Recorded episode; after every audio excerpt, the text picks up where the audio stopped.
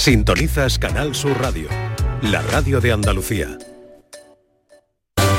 En Canal Sur Radio, gente de Andalucía con Pepe da Rosa. Queridas amigas, queridos amigos, de nuevo muy buenos días. Pasan cuatro minutos de la una y esto sigue siendo Canal Sur Radio.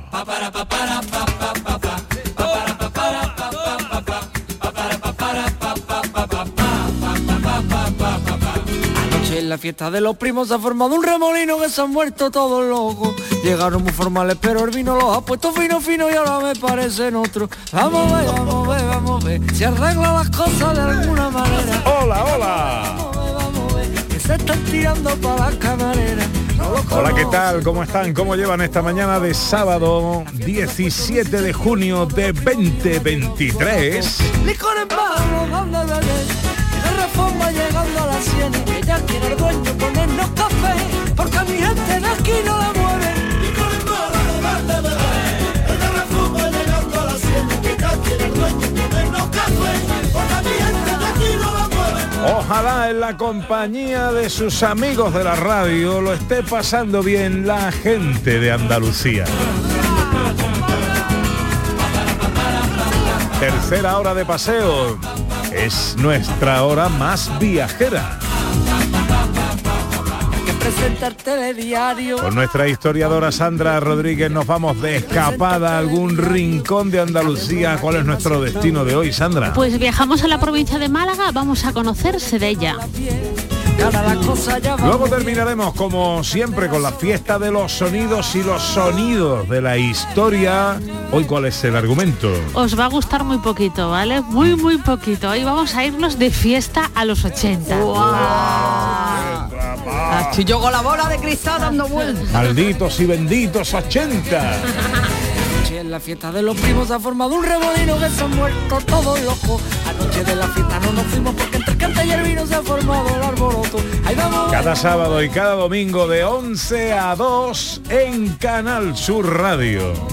ya están llamando a los municipales. Que son y que que Gente de Andalucía. Anoche en la fiesta de los primos importó todos pepinos y gastamos los billetes. Y con ¿dónde beber? El garrafón a la sien, que ya quiere el dueño ponernos café, porque mi gente de aquí no la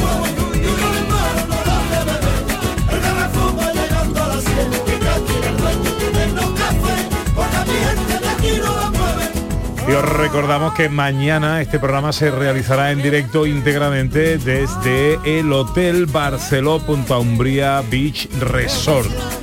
Desde las 11 de la mañana estaremos ahí con un montón de cosas que contaros para que conozcáis en profundidad el resort más grande de toda Europa. Está en Huelva, está en Punta Umbría, es de la cadena Barceló.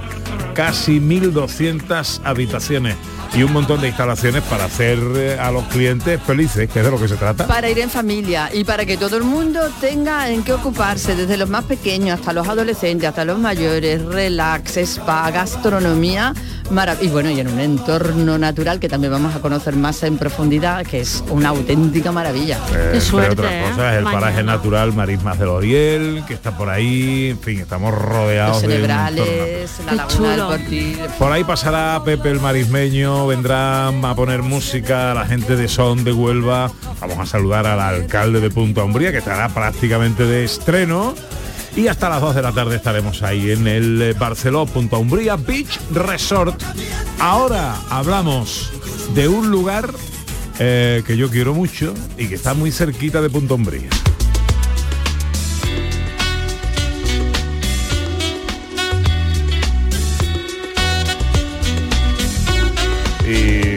Yo quiero mucho este lugar, entre otras cosas, pero no me queda más remedio, porque además ha sido mi elección y porque es donde vivo. Sí, señor, y bueno, porque lo merece además, porque es que es un lugar que es un paraíso, que no le falta de nada, que es de una belleza absoluta, y en el que se cría una cosa de la que vamos a hablar ahora, se cría también en otros lados, pero ahora se ha convertido como la capital de esta planta que crecía hace un tiempo ignorada y que parece ser que va a ser un alimento del futuro, que tiene unas propiedades gastronómicas increíbles, pero incluso medicinales. Estamos hablando de la salicornia, también conocida como el espárrago del mar. Sí, señor, la marisma se come en Isla Cristina. Vamos a saludar a Manuel Díaz Cárdenas, el legal, así conocido, agricultor, SEO de Alófita Onuba y patrón de Salvamento Marítimo. Hola Manuel, muy buenos días.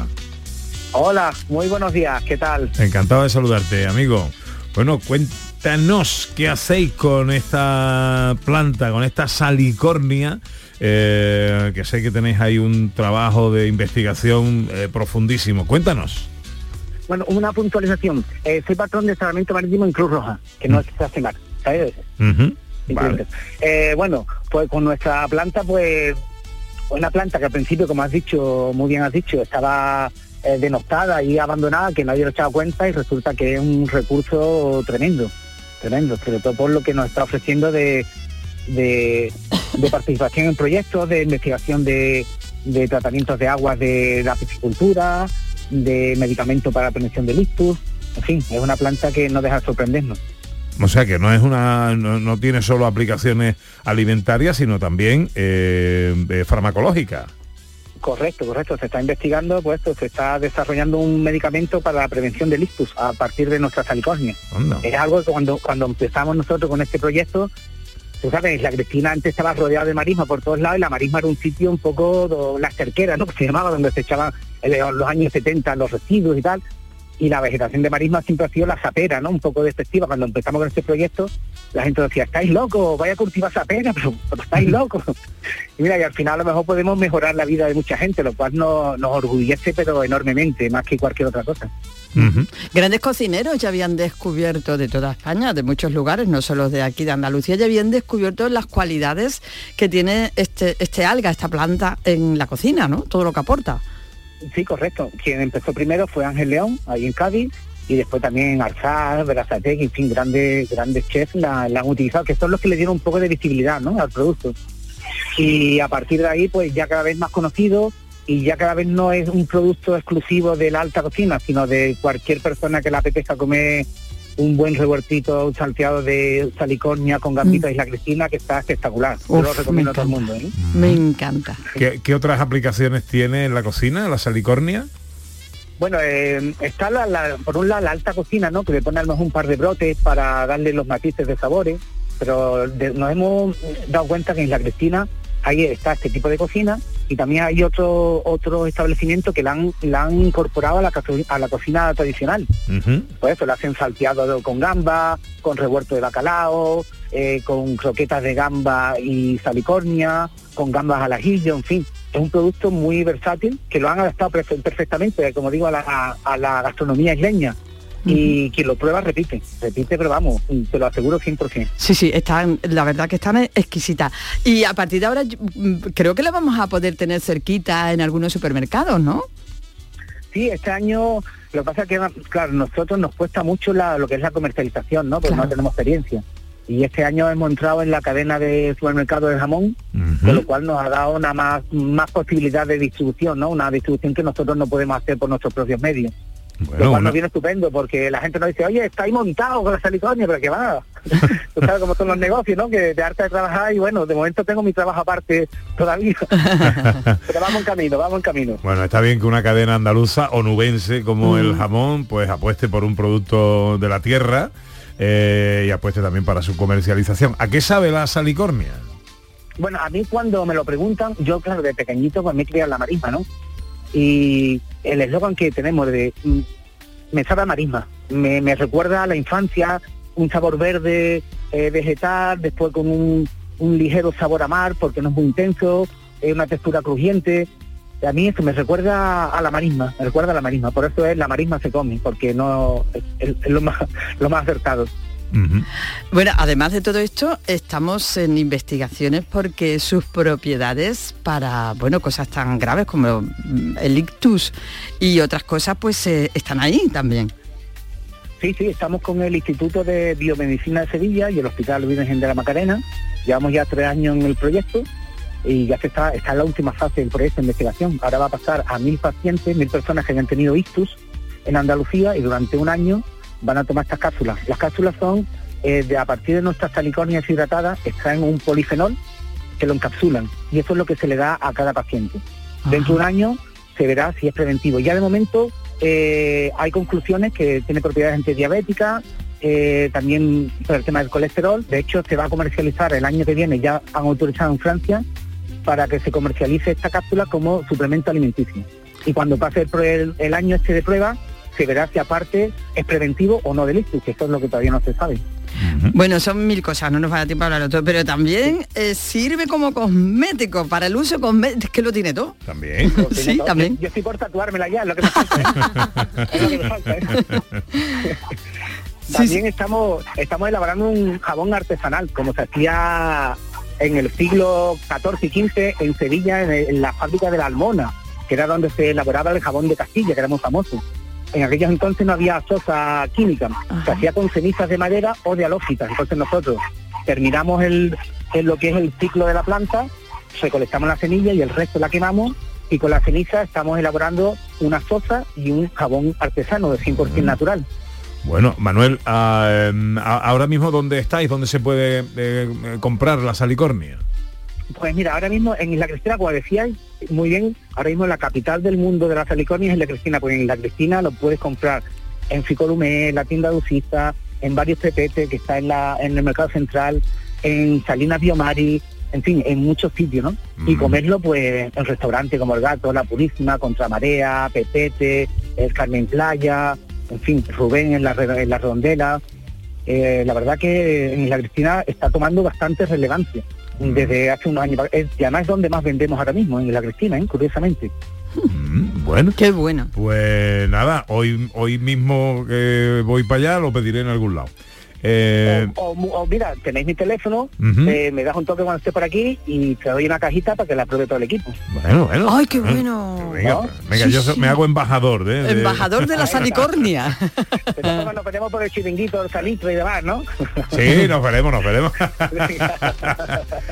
bueno, Manuel eh, Díaz Cárdenas, el legal, agricultor, CEO de Alófita Onuba, la empresa que está desarrollando todos estos trabajos con eh, la salicornia, el espárrago del mar y patrón de salvamento marítimo en Cruz Roja. Muchas gracias por atendernos, enhorabuena por el trabajo y que vaya todo muy bien y nos vemos por ahí, por Isla Cristina. Estupendo, muchísimas gracias por darnos visibilidad que nos hace falta, la verdad. Un abrazo muy fuerte, amigo. Un Estaría bueno. Hasta luego. Una y 16, enseguida nuestra escapada de hoy. En Canal Sur Radio, gente de Andalucía, con Pepe da Rosa. Foro Flamenco de Canal Sur. Este 21 de junio, Foro Flamenco dedicado a Manolo Caracol por el 50 aniversario de su muerte. Nos acompaña al cante Salomé Pavón, al baile Victoria Amador, la rubia de Antequera y al piano Antón Cortés. Foro Flamenco de Canal Sur. Desde las 8 de la tarde en el Teatro Fundación Cajasol de Sevilla. Entrada libre hasta completar el aforo. Con el patrocinio de la Fundación Cajasol. Cabaret Festival Latino llega al centro hípico de Mairena del Aljarafe con Quevedo el 2 de septiembre. Bad Gyal el 8 de septiembre. Y Tini el 14 de septiembre. Venta de entradas en el corte inglés y Ticketmaster. Con el apoyo institucional del Ayuntamiento de Mairena del Aljarafe. Vive tu mejor verano con Cabaret Festival Latino. La noche más hermosa y Pilar Muriel te dan respuestas a tus preguntas. Te propongo una auténtica aventura del conocimiento cada fin de semana a partir de las 11 de la noche, viernes y sábado, durante cuatro horas, la historia, la ciencia y el misterio, sin olvidarnos del crecimiento personal, serán eh, nuestro leitmotiv. No me faltes. La noche más hermosa con Pilar Muriel. Más Andalucía. Más Canal Sur Radio. Gente de Andalucía. Con Pepe da Rosa. Una vereita alegre, con luz de luna o de sol, tendía como una cinta con su lado de arrebol. Arrebol de los geranios y sonrisas con rubor. Llega el tiempo de la mochila, el tiempo de viajar, el tiempo de descubrir rincones hermosos en nuestra tierra. Sandra Rodríguez, recuérdanos dónde nos escapamos hoy. Viajamos a la provincia de Málaga, a Sedella. En la comarca de la Axarquía. Sí, un sitio precioso y que además merece la pena recorrer cada uno de los pueblecitos de la Axarquía. Pueblecito pequeño, con muy poquitos habitantes. Muy poquito, pero tiene mucha historia y aparte tiene cosas muy curiosas. Pues te escuchamos. Empezamos. Bueno, el origen de Sedella, seguramente como casi todos los pueblos de la Axarquía, se esconde en la noche de los tiempos. Lo que pasa es que no tenemos información fehaciente de cuándo fue ni de su eh, población prehistórica eh, asentada en este lugar. Hay un documento que han, encontrado historiadores que está datado de la época ya de los visigodos, mm, dicen que durante el reinado del rey visigodo Wamba, en el que se recogía ya el nombre de esta localidad, pero se le llamaba Sedille. Después de la conquista cristiana, allá por el año 1487, se la conoce con el nombre de Sedalia, que como se puede intuir, pues es de donde deriva nuestro Sedilla actual. Hay una tradición, una leyenda popular que cuenta, ¿vale? Que en la época de los reyes católicos, en la época de la Reconquista, había un lugar eh, que se conoce en, en Sedella como Arroyo de la Matanza, donde hubo un combate entre cristianos y musulmanes, que al parecer ganaron los cristianos. Y le, fueron a contar a la reina Isabel cómo había sido la batalla, cómo había ido, y ella dijo, Sedella, ¿no? Y de ahí derivaría el nombre de Sedella. Pues, por supuesto es una leyenda, ¿vale? Porque, pero son estas curiosidades que... Sí, pero es como, parece como de Pepe de Rosa. Exacto, No, no, pero hay muchas tradiciones. Isabel la Católica ha puesto nombre a muchísimos sitios de Andalucía. Hay muchas tradiciones que recogen como Isabel, pues con anécdotas de este tipo pues ha ido nombrando sitios de Andalucía. La verdad, ¿vale? La teoría predominante en la actualidad es que Sedella viene del nombre latino Sedilia, que tendría, que significaría un, emplazamiento rural, ¿vale? Entonces seguramente ya en época romana sería una pequeña población agrícola y de ahí derivó lo del Sedella que tenemos en la actualidad. Hay que decir, ¿vale? Viajamos en el tiempo, damos un salto, vamos hasta el siglo XVI, y es que en Sedella tuvo mucho, mucho peso la, la rebelión de los moriscos. Esto que empezó en las Alpujarras y que de la que hemos hablado muchas veces, ¿vale? Recordamos que cuando los reyes católicos eh, cogen las llaves de Granada, habían pactado con Boabdil, ¿vale? Que se respetase siempre eh, la cultura y los derechos de los musulmanes que se quedaban en la en el territorio cristiano a partir de ese momento, que los que serían llamados mudéjares. Con el paso del tiempo, que es verdad que los reyes católicos cumplieron esta, este acuerdo con Boabdil, con el paso del tiempo cada vez se le fue poniendo más medidas discriminatorias a los mudéjares. Tenían una pérdida brutal de derechos, ¿vale? Hasta que en el siglo XVI pues, se le prohibió usar la lengua, no, no podían practicar su religión, es decir, tenían que convertirse al cristianismo de manera obligada, obligada, no podían vestir como querían, incluso ellos se dedicaban mucho a la industria de la seda, porque era algo muy importante ya de, tradición árabe, bueno, pues se prohibió que comerciaran con seda y que la produjeran, decir, entonces, claro, se levantaron en armas, en Sedella había un monfí que, tenía, que tuvo muchísimo peso en este levantamiento, entonces la, la revuelta se notó mucho en Sedella. El monfí eran mudéjares musulmanes que tras la toma, la llegada de los cristianos y acabar ya con este territorio de, Granada, pues se echaron al monte y actuaban un poco como bandoleros, ¿no? Eran así gente que se dedicaba un poco a robar, a saltar y tal, estaban en los montes y al parecer había un mofi muy importante en, en Sedella que apoyó la rebelión de los moriscos, entonces tuvo mucho peso en esta localidad. Como sabemos, esta historia de los moriscos no acaba muy bien porque en el año 1609 Felipe III los expulsa de España, ¿vale? Entonces se acabó, se acabó el problema, entre comillas, y ya, se acabó la, revuelta y se tuvieron que huir, eh, huir, ¿vale? Después Sedella, el lugar que ocupa el actual Sedella hoy en día, va a ser repoblado con cristianos viejos y a lo largo de la historia eh, se dedicaron principalmente esta localidad a la agricultura, ¿vale? Estamos en la zona de la Sharquía, tienen un clima maravilloso, los productos agrícolas son impresionantes. Hoy en día, pues siempre tuvo una tradición agrícola desde la llegada de los cristianos. Fiestas, ¿vale? Porque esto es muy importante también, ¿vale? Hombre, por supuesto. A pesar de que Sedella es muy pequeñita, tenemos dos fiestas que son imprescindibles, ¿vale? Primero nos vamos a ir al, fin de al primer fin de semana de agosto, cuando se celebra el Día de Nuestra Señora de la Esperanza, que es la patrona de la localidad. Este día pues hacen un montón de, bueno, de actividades, lo típico del Día de la Patrona de una localidad, pasacalles, actuaciones musicales, misa, y pero sobre todo lo más destacado es la procesión de la patrona. Y también es muy muy importante en Sedella, al igual que en otras zonas de la Axarquía, el 17 de enero, que es el día de San Antón, ¿vale? Entonces, como es una población que tiene mucha tradición agrícola, pues hay muchos animales que ocupan las calles de Sedella al parecer, según el Instituto Andaluz de Patrimonio Histórico, se engalanan los caballos, los mulos, que procesionan por todas las calles de Sedella y es un, un día precioso para ir a visitar a la localidad, el día de San Antón, 17 de enero.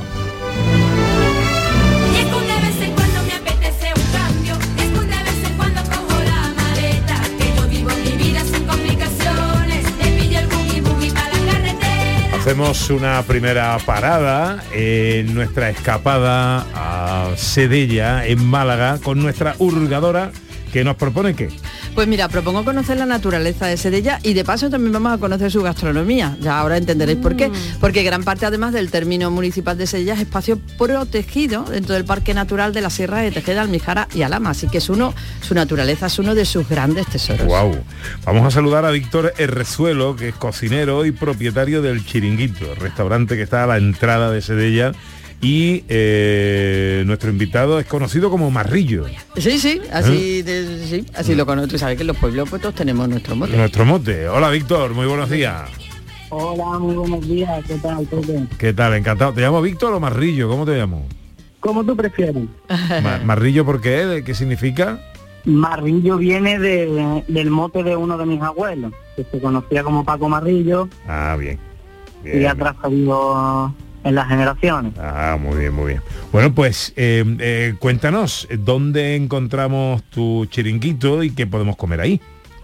Bueno, pues aquí el chiringuito se encuentra ubicado a la entrada del pueblo, junto a, la fuente de los caños, que es patrimonio histórico andaluz, el lavadero, la plaza del ayuntamiento, la plaza de Millón.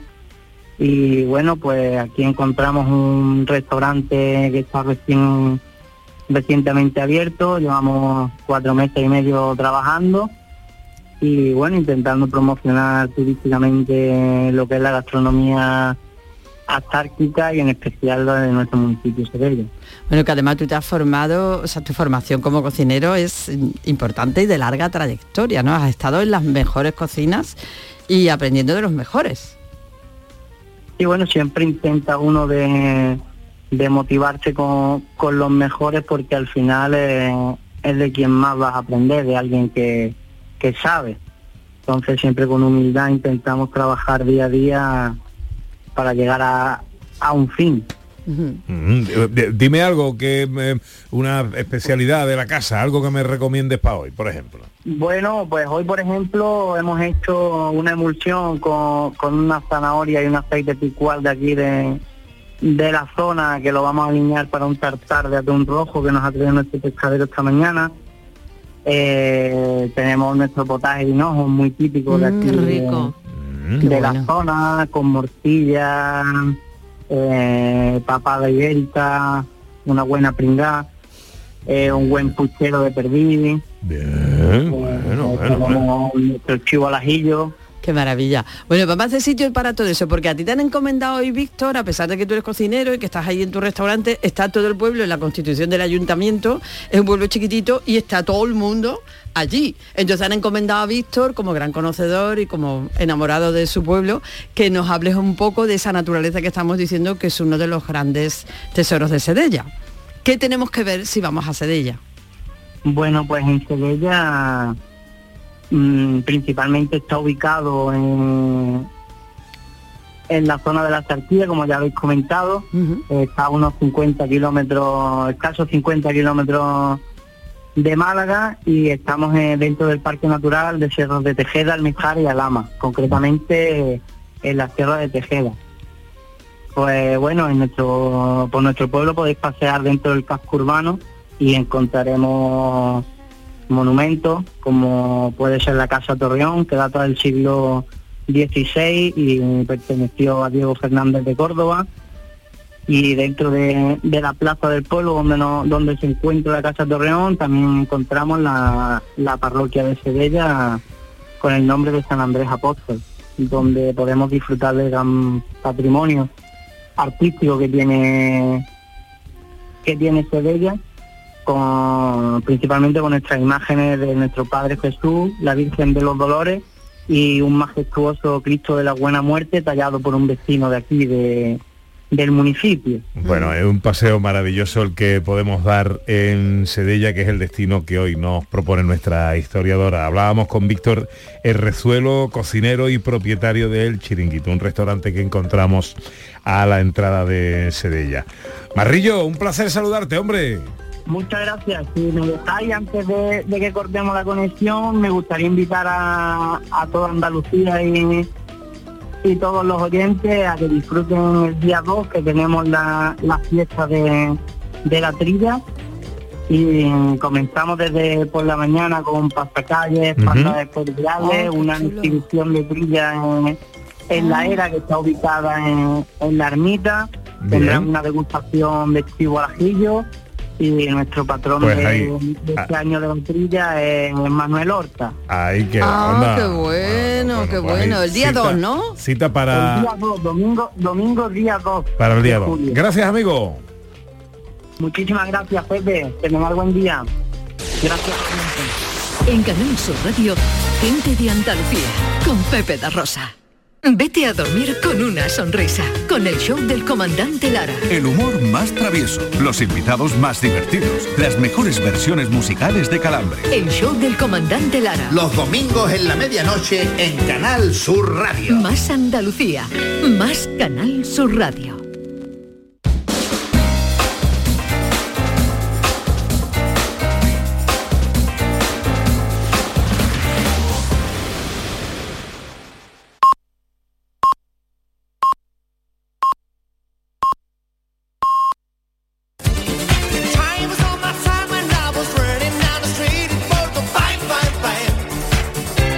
Seguimos en nuestra escapada a Sedella con nuestra historiadora Sandra Rodríguez. eh, visitas que no debemos dejar de hacer. Sandra. Bueno, pues además de lo que nos ha contado Víctor, que nos ha hablado de la Casa Torreón y de la Iglesia de San Andrés, que son espectaculares, desde Sedella, ¿vale? Podemos hacer una ruta que es preciosa, que es la ruta Mudéjar.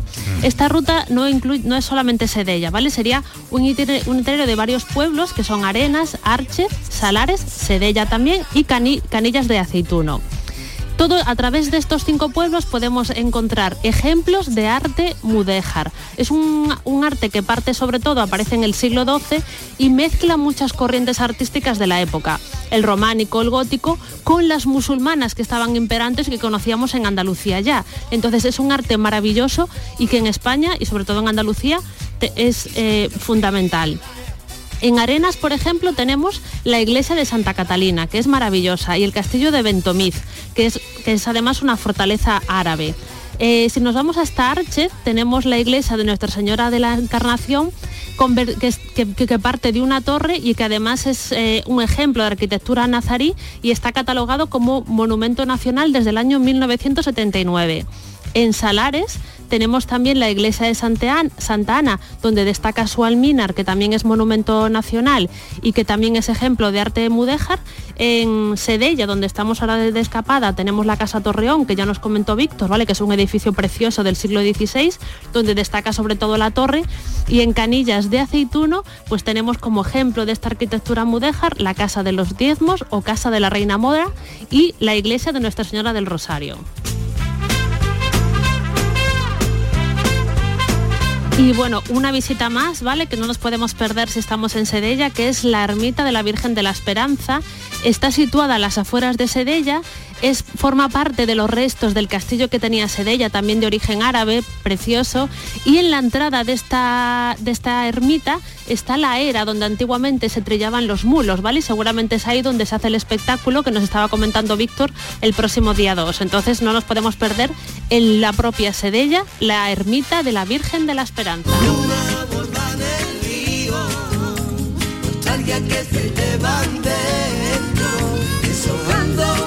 Una rosa en tus labios, me dejas soñando despierto, bebé. Bueno, saludamos a los amigos de Jaén y de Córdoba que se incorporan a la cadena después de disfrutar de su programación provincial. Eh, actualizando todo lo que tiene que ver con su entorno cercano, en torno a la conformación de sus ayuntamientos. Ana Carvajal, ¿a dónde me lleva? ¿Me llevas a dónde? ¿A dónde? Bueno, Ah, me pues, gusta, me gusta. por favor, te voy a llevar a un sitio que te va a encantar, una bodega que se llama precisamente con el pueblo, como el pueblo se Una llama que ha dicho una bodega. Bodega, sí Mm. señor, bodega Sedella y es una bodega además vanguardista, preciosa y que está a la cabeza en cuanto a los nuevos vinos de Málaga. Bueno, Lauren Rosillo es su fundador y propietario. Ahora, Lauren, buenos días. Hola, buenos días, Pepe y Ana, ¿qué tal estáis? Encantado de saludarte, amigo. Muy bien, muy bien. Bueno, eh, leo por aquí una de las bodegas más rompedoras y vanguardistas de Málaga. ¿Por qué? ¿Qué tiene esta bodega? Bueno, pues quizás nuestro avance ha sido mirar al pasado y recuperar variedades autóctonas, dignificar un trabajo que Sedella conocía perfectamente, que es el de cavador de la viña, y, y, bueno, pues volver atrás. Es decir, nuestro avance ha sido el, el regreso al pasado. Volver atrás para avanzar. Además lo habéis hecho en, en un edificio pues eh, con una arquitectura, eso sí, la arquitectura muy rompedora, la arquitectura sí que mira al futuro, ¿no? Eso sí, bueno, queríamos hacer un edificio integrado en el paisaje, ya que estamos en el límite de la- del Parque Natural de la Sierra de Tejeda, Almijara y Alama, y bueno, pues era- tenía que ser un edificio coherente con la arquitectura de la zona, discreto y a la vez funcional para la, para la misión que iba a tener, claro, que es eh, elaboración de vinos. La verdad que es precioso el edificio, como dices, ahí marcado, ¿no? Que el paisaje se ve perfectamente. ¿Y vuestros vinos, eh, cómo son? ¿Cómo podríamos definir esos vinos que hacéis en Bodega Sedella? Bueno, pues es lo más parecido a, a lo que el paisaje refleja. Es decir, yo siempre he querido, Ana, eh, intervenir lo mínimo posible en este proyecto, que es mi proyecto personal, y he hecho, bueno, pues eh, digamos que soy un, visionario o, o un interventor mínimo del proceso, pero nada más. Eh, bueno, pues son uvas autóctonas basadas en los tintos en la variedad Romé y los blancos, un solo blanco que elaboro eh, basado en la moscatel, claro, y en lo que se conoce en la zona como vidueños. Y son vinos ecológicos, por supuesto, pero más allá de eso, pues recuperando las técnicas ancestrales de elaboración de vinos, co- sabiendo, bueno, pues yo que soy un profesional de esto, conociendo un poco mejor el proceso que hace 200 años, pero, pero ya está, ¿no? Pues recuperando un poco la forma de hacer esos vinos y de regresar, como os decía, a- al pasado para avanzar. Muy bien, eso me ha encantado, sí. ¿Se puede visitar eh, vuestra bodega? ¿Podemos invitar a los oyentes a verla? Sí. Hacemos visitas, lo que pasa es que son visitas muy personalizadas, es decir, no mezclamos a gente de diferentes procedencias, eh, puede reservar una persona solamente y cuando reserva una pareja, por ejemplo, pues bloqueamos la agenda para ellos. Es decir, no queremos atender perfectamente a cada visitante, sea en un grupo más grande o más pequeño. También es cierto que es una bodega muy pequeñita, en nuestra estructura es pequeña en todos los sentidos y podemos eh, coger como mucho a grupos de 8 o 10 personas, lo máximo. Pero si viene una persona sola, bloqueamos la agenda para esa persona sola y la atendemos, abrimos los vinos para esa persona sola y entonces, bueno, se nos llena la agenda muy rápido, ya que, te digo, pues bloqueamos para, para una persona, para una pareja, para dos parejas, para lo que sea, ¿no? Y bueno, siempre bajo reserva y de lunes a domingo está todo. el día. Bueno, bonito. pues es una visita muy Recomendable. eh, muy recomendable. Es chulo a- hasta el edificio, eh, que es muy, maravilloso. muy singular. Lauren Rosillo es fundador y propietario de Bodega Sedella, eh, lo que nos recomienda nuestra hurgadora Ana Carvajal. Lauren, un abrazo muy fuerte, amigo. Buen fin de semana, otro para vosotros. Muchas gracias. Adiós, amigos. La que revive a la poesía en cuanto el día se muere. A su ventana me asomo y su alegría me hiere. Nadie te va a querer como Andalucía te quiere. Nadie te va a querer como Andalucía. ¿Algo más que añadir? Pues te voy a dar el gentilicio de Sedella, que es sedellano, sedellana, y Ujú. otra recomendación para hacer por Sedella, que tenemos lavadero público. Estos edificios que antiguamente eran muy, muy usados en los pueblos, donde iban todas las señoras, porque tradicionalmente lavar la ropa era, era de señoras, pues han quedado hoy en día sin ese uso de lavadero, pero como un ejemplo de patrimonio también popular de todos los pueblos de Andalucía. Y podemos visitarlo aquí en Sedella. y la de la aceituna y el aceitunero, la que por febrero huele a carnaval, la que Picasso de Cada semana un destino, cada sábado en nuestra escapada un rincón de Andalucía. Gente de Andalucía, con Pepe da Rosa. Los fines de semana nos despertamos en los mejores rincones de Andalucía para que conozcas su historia, su cultura, sus curiosidades, sus leyendas. Te invitamos a conocer una Andalucía llena de talento, hermosa, fascinante y única. Andalucía nuestra. Los sábados y domingos desde las 7 de la mañana en Canal Sur Radio con Inmaculada González. Más Andalucía, más Canal Sur Radio. Un equipo andaluz lucha aún por la liga. Este fin de semana, primer partido del playoff por el título de Liga de Fútbol Sala en nuestro país. Desde el Palau Blaugrana, Fútbol Club Barcelona, Jaén Paraíso Interior. El sábado, desde las 3 de la tarde, en la gran jugada de Canal Sur Radio. En Canal Sur Radio, gente de Andalucía, con Pepe da Rosa.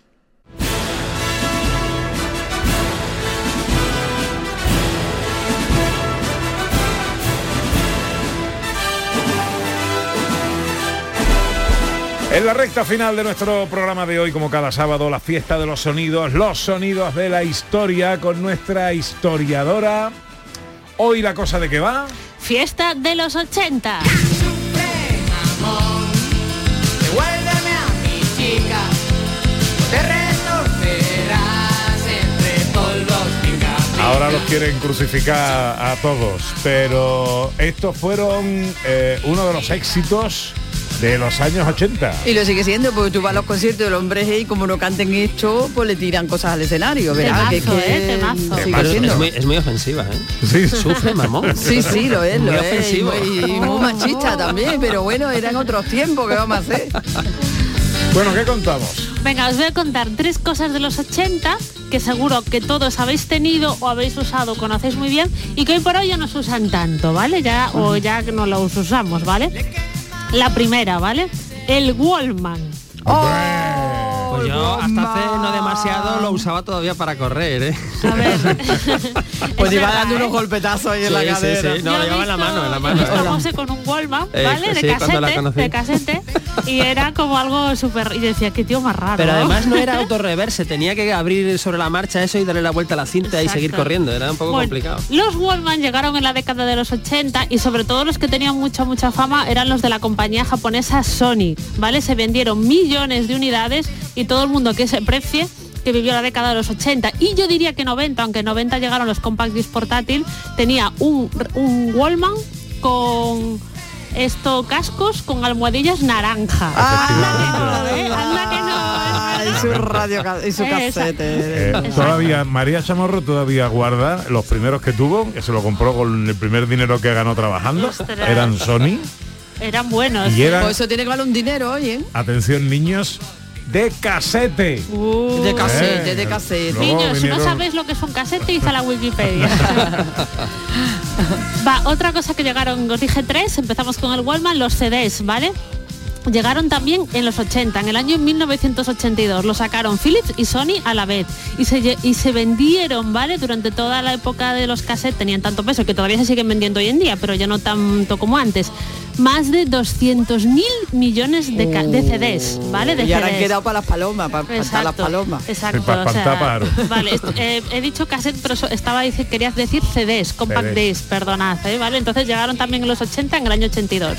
Y también llegó en esa época un elemento mítico, ¿vale? De finales de los 80, que eran la Game Boy.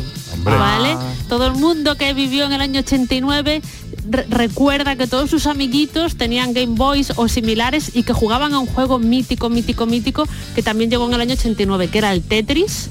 Ah. Y que a todos hemos echado alguna vez en nuestra vida una partida de Tetris. Yo, Anda pensé- que no. yo lo tenía en la memoria como más cercano, lo del Tetris. Exacto. Eh, no los Yo 80, llegaba a soñar, cerraba los ojos para dormir y veía las fichas cayendo. Con los- en blanco y negro, ¿no? Las primeras. Bueno, y otra cosa que llegó en los 80 que es maravillosa es esto. El cuerpo de un bailarín lo recuerda todo. Cuando aprende algo se queda para toda la vida. Pero antes hay que llegar a ser bailarín. Es posible que seáis los grandes divos de Harlem o que tengáis la mejor colección de tutús de este país, pero me da igual. Yo no tengo tiempo para los divos. Si queréis aprender a bailar es preciso trabajar hasta gastar las mañas. Yo no tengo mallas. Tenéis muchos sueños. Buscáis la fama, pero la fama cuesta. Pues aquí es donde vais a empezar a pagar, con sudor. Quiero veros sudar. Y cuanto mejor lo hagáis, más os voy a pedir que trabajéis y sudéis. Así que si aún no habéis tenido que luchar por nada en la vida, calzaos los guantes y preparaos para el primer asalto. Las niñas de mamá ya pueden empezar a salir del cascarón. Bueno, bueno. Bueno, La fama chulo. cuesta. A ver, esta era la profesora Lidia, que era profesora de baile de fama, serie mítica de que empezó en el año 1980.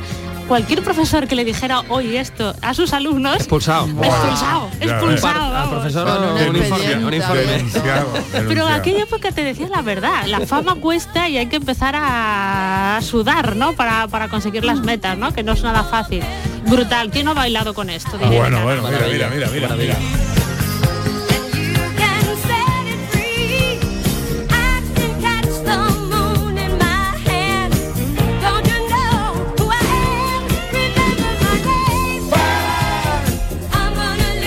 Y a raíz de esto empezó la gente a salir por la calle con calentadores en los tobillos. Eh, que las hacían las madres de, de, de, con- de- lana. Yo me acuerdo, de Ivana Sarre, ¿cómo se llama? Ivana Sarre, ¿Cómo se llama Ivana el programa, Sarre. el programa ese que tenía? De, De, de deporte, sí, Era en televisión, con Eva. Claro, es que eso no existía aquí todavía. No, no. Claro, Entonces vi. la tenían que hacer las madres de ganchillo. Entonces, una cosa pero maravillosa. Bueno, selección musical. Tenemos que ir rápido que hay mucho sonido. Eh, empezamos con Ana Carvajal.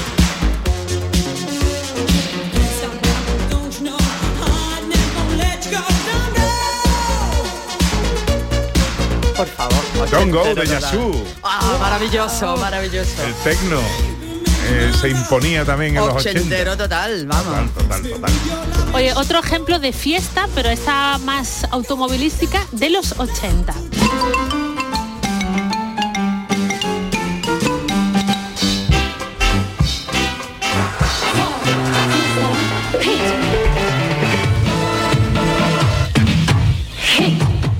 Radiocasete estéreo incluido.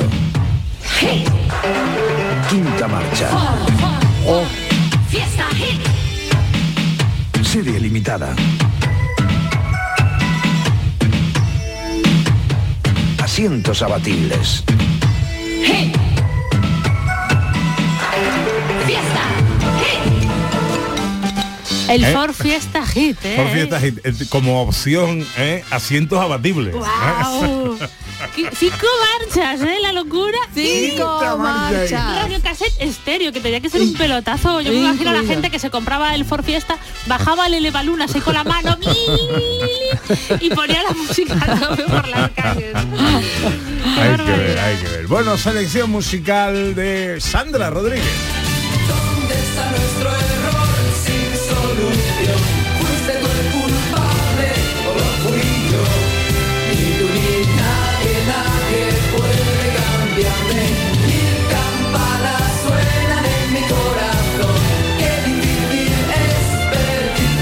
Alaska y Dinarama. Hombre, creí que le va a pedir Ana, ¿eh? Tuve dudas, digo, ya seguro que Ana pide Es este que tema. estaba bloqueada, o sea, había tanto que pedí que, que elegí que no sabía. Hay Sí, pocas sí. cosas más de los 80 aquí en España que Alaska Que y Alaska, Dinarama. guau. Brutal.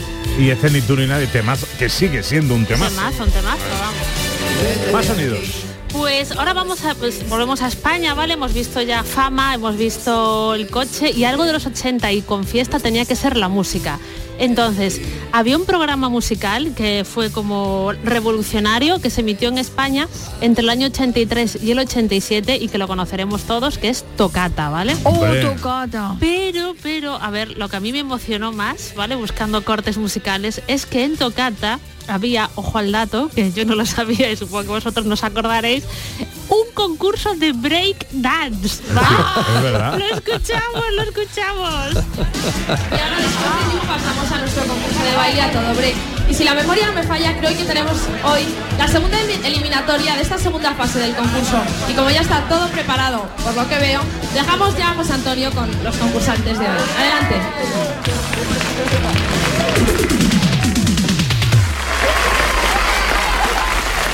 Escuchar. Pues ya estamos en la segunda fase clasificatoria de este segundo trimestre lo que al break se refiere en Tocata. Cada miércoles un montón de minutos. Claro, este es José Antonio Avellán.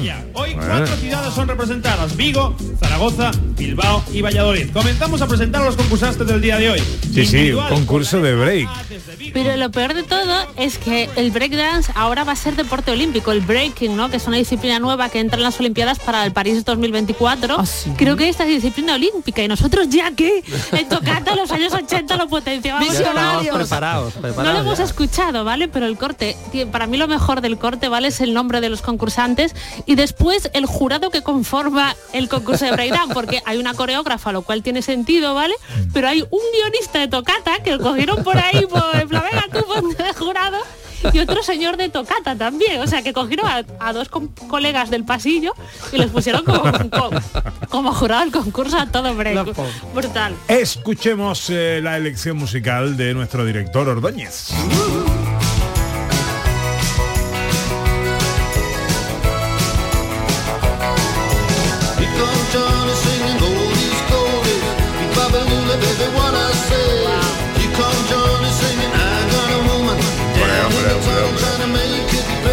Dire Straits. Dire Straits en lo más alto, en lo más alto de su nivel. Este fue, de- creo que estaba Walk of Life, que es este tema, estaba incluido en el Brother in Arms. Y es que estas de esas canciones de Dire Straits que te pone contento también. O sea, Temazo. es como festivo, yo veo sol, es como la felicidad fiestera. Tenemos más sonidos, Sandra. A ver, sí, y no nos podemos ir de tocata, ¿vale? Porque tocata aún es lo mejor de la fiesta de los 80, ¿vale? Y es que aquí hay una- un cantante que para mí es 80 lo máximo, que es, bueno, lo vamos a escuchar mejor. Venga. Que- Y ahora lo que vamos a hacer es cantar con Franco Battiato, un número uno en Italia y un hombre que según nos hemos enterado estaba preparando una ópera pop. Pero mientras tanto llega aquí a Tocata con dos grandes canciones. Él es Franco Battiato, es el hombre del Centro de Gravedad Permanente y la Estación de los Amores. Aquí está, en Tocata.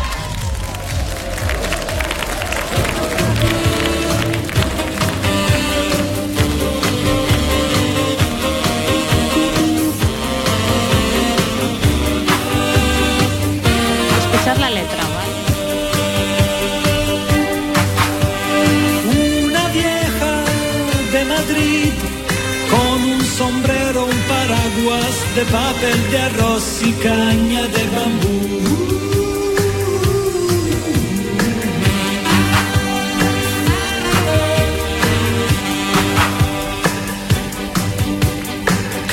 Capitales Bueno, yo escucho a Franco Battiato y me tengo que acordar del sketch de martes y 13. Verdad, sí, sí, Eh, sí. inevitablemente. Pero es verdad lo que dice María Chamorro, ¿eh? Eh, los artistas de los 80 son irrepetibles. Es que lo eso- que salió Sí, aquella, sí, sí, aquella Era hornada. porque todo era rompedor, o sea, todo, todo era nuevo, todo era innovar, todo era crear, todo era además sin límites, sin cortapisas, sin nada, o sea, era como un mundo por hacer en ese momento. ¿no? Bu- buenísimo esto. Tenemos selección musical también de nuestro realizador Yelu Amezcua. I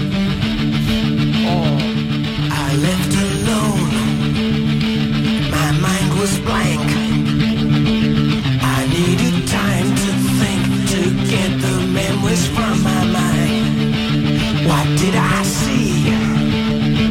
Can I believe? La cosita que le gusta él.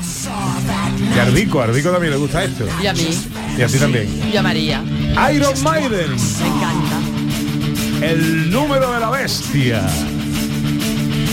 Tengo el vinilo. 666. Es el año 82. Cause in my dreams, it's always there. The evil face that twists my mind and brings me to this El cine nos trae algo. Pues eh, os he traído dos, os he traído dos porque y dos del arranque arranque de los 80. Una es esta.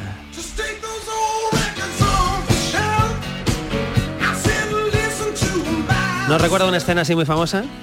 Tom, Tom Cruise en ropa interior, bailando en una casa. ¿Qué película era? Esto era Risky Business, que es del chaval este que se van los padres de casa, es un chaval que va al instituto y lo único que se le ocurre es llamar a una call girl para que vaya a casa y después organizar una casa donde hay muchas call girls. En fin, esto sería absolutamente improducible hoy, pero es una película muy graciosa, está muy bien, es muy divertida. De las de- primeras de Tom. de la primera casi protagonista, sí, sí. Y también os quiero hablar de una película que es un peliculón, es una obra maestra, que si esto no es fiesta, esto no es nada. Hombre. Esto es un momento de los Blues Brothers, película del año 80, John Landis, con los Blues Brothers, claro, con Dan Aykroyd y el gran e irrepetible John Belushi.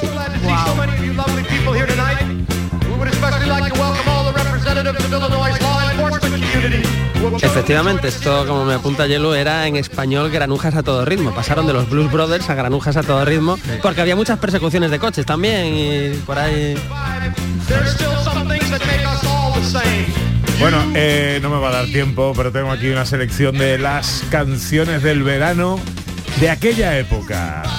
Vamos a empezar por 1980. Hola mi amor, yo soy el lobo. Quiero tenerte cerca para oírte mejor. Hola mi amor, soy yo tu lobo. Quiero tenerte cerca para verte La orquesta Mondragón se colaba en este top con su caperucita feroz. Y en 1981 Pajaritos a bailar cuando acabas de nacer, tu colita es de mover. Chu, chu, chu. todavía se baila en las bodas, ¿eh? Este baile La cantidad de series americanas y las que aparece este baile. ¿En serio? Increíble. 1982. Guau. Mecano se colaba en la fiesta y en 1983 nos invitaban a irnos a la playa.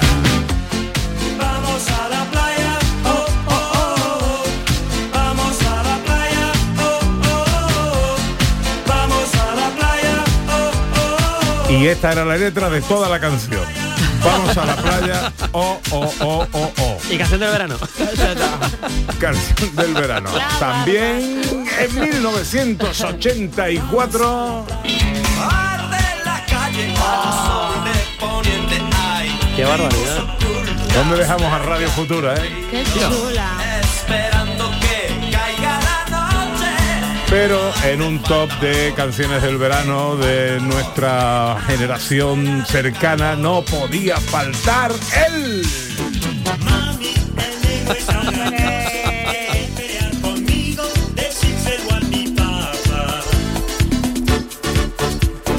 El africano de Georgie Dan fue canción del verano en 1985. Un año más tarde, canción de verano de verano.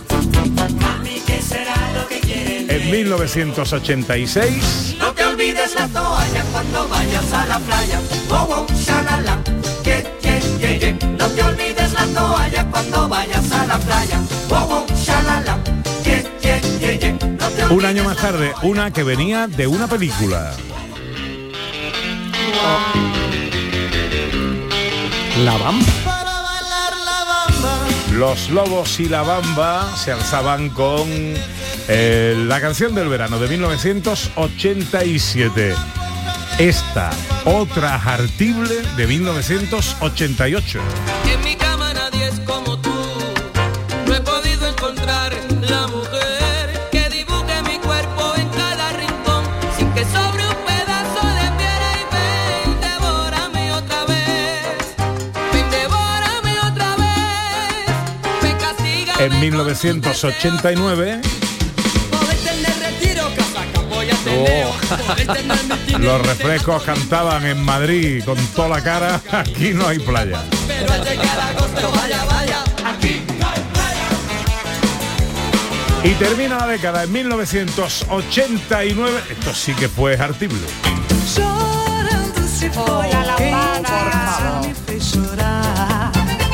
Esto fue un cambio, esto fue un cambio ya. Grandes los 80. ¿eh? De época. Muy grande. Es que había de todo. Es que había de todo. Lo mejor, ¿eh? Musicalmente hablando, brutales, brutales. ¿Qué va a hacer hoy Sandra Rodríguez? Ay, no sé, creo que un rato de parque o algo así para despejarme Para variar. y para variar. Hay que seguir estudiando, ¿no? O ya no hoy. No sé, no sé, no sé qué decir. A veces es peor, ¿no? Sí, a veces es peor. Yo creo que haré un esquemita y conceptos así importantes y ya está. ¿A qué hora es? Suerte, Sandrita. ¿A qué hora es? Pues hay que estar a las 8 menos cuarto de la mañana. Wow. Inhumano, ¿eh? Ah, bueno, estaremos Eso para la contigo, ¿eh? presentación. Gracias. Estaremos contigo en cuerpo y alma. El director Ordóñez tendrá un eh, chiste inquietante con el que terminar el programa de hoy. Creo que es el chiste más inquietante que jamás he contado en esta sección. Se abre el telón. Mira que es difícil, ¿eh? Se abre el telón y vemos un gnomo del bosque No. sentado en el hombre de un señor que parece muy simpático. Se cierra el telón. Ana Carvajal ya lo sabe. ¡Qué don, No, Ana! no, qué pero don! no. Deja a Pepe que piense. Deja a Pepe que, y a Sandra que piense. Yo no lo sé. A ver, os repito. Un gnomo del bosque sentado en el hombre de un señor que parece muy simpático. Se cierra el telón. ¿Cómo se llama el gran clásico del cine dirigido por David Lincoln, William Holland y Alec Guinness? la quiero decir. Dilo, dilo, dilo. El duende sobre el tío guay. El duende sobre Es el que tío lo sabía, guay. eh, lo sabía, este no lo he averiguado. Está haciendo un curso. sí. Ana está desarrollando un, par- un, un poder que da miedo.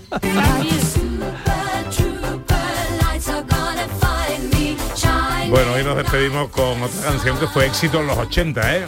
Conocida como la canción del Chupa Chupa, ABBA. ¿Qué va a hacer hoy Ana Carvajal? Esto es todo otro ficharraco. Pues hoy voy a terminar las cositas para mañana y luego me voy a la ópera a ver Tosca. Tengo Mm. planazo. ¡Qué planazo! Ah, pues sí. María Chamorro estuvo pendiente de todo en la producción, el gran Yelua Mezcua en los botones.